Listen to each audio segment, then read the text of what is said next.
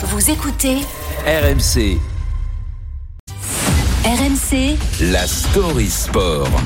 L'histoire sport du jour avec Antoine Salva. Bonjour Antoine. Salut à tous. En football, la tradition du premier week-end de janvier, c'est la Coupe de France de foot avec les 32e de finale, moment où les clubs de Ligue 1 entrent en lice. Professionnels contre amateurs, le folklore de la Coupe donne souvent lieu à des duels très déséquilibrés.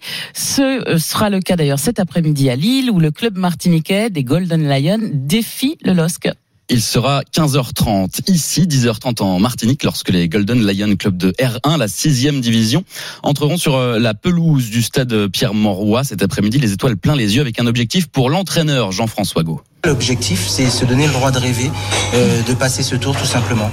Et pour rêver face au cinquième de Ligue 1, le club de Saint-Joseph, commune de 16 000 habitants du centre de la Martinique, pourra compter sur Kevin Parsemin, l'un des rares anciens pros de l'équipe formé au Mans, mais aussi et surtout sur le soutien de l'importante diaspora antillaise de la métropole. On sait que la diaspora antillaise va se déplacer en nombre, comme souvent quand c'est les équipes euh, d'outre-mer qui, qui jouent. Donc on compte sur leur soutien, on sait que ce sera une belle ambiance. En Coupe de France, euh, on a l'habitude de voir les amateurs recevoir les professionnels.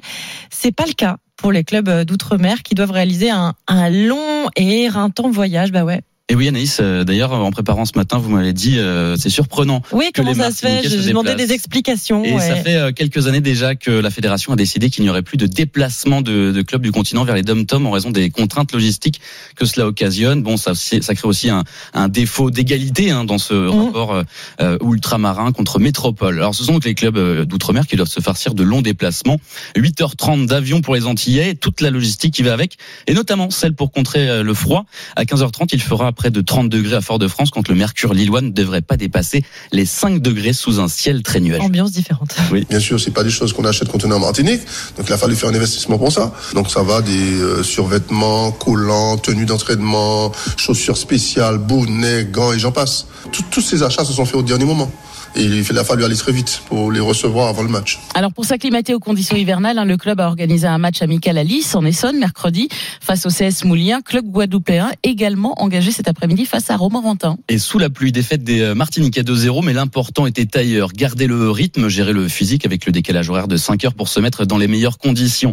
Et peut-être imiter les trois équipes d'outre-mer à s'être déjà qualifiées pour les 16e de finale, les Guyanais de Kourou en 89, les Réunionnais de la Saint-Pierroise en 2020 et les Martiniquais du club franciscain il y a trois ans. On leur souhaite en tout cas le meilleur. Bah oui, euh, on rappelle euh, bah, le rendez-vous. Et Le- oui, 15h30. 15h30 euh, à Lille donc pour euh, le Golden Lion et, à Romorantin pour euh, le CS euh, Moule à suivre bien entendu sur les antennes d'RMC. Tout à fait. Merci beaucoup mon cher Antoine.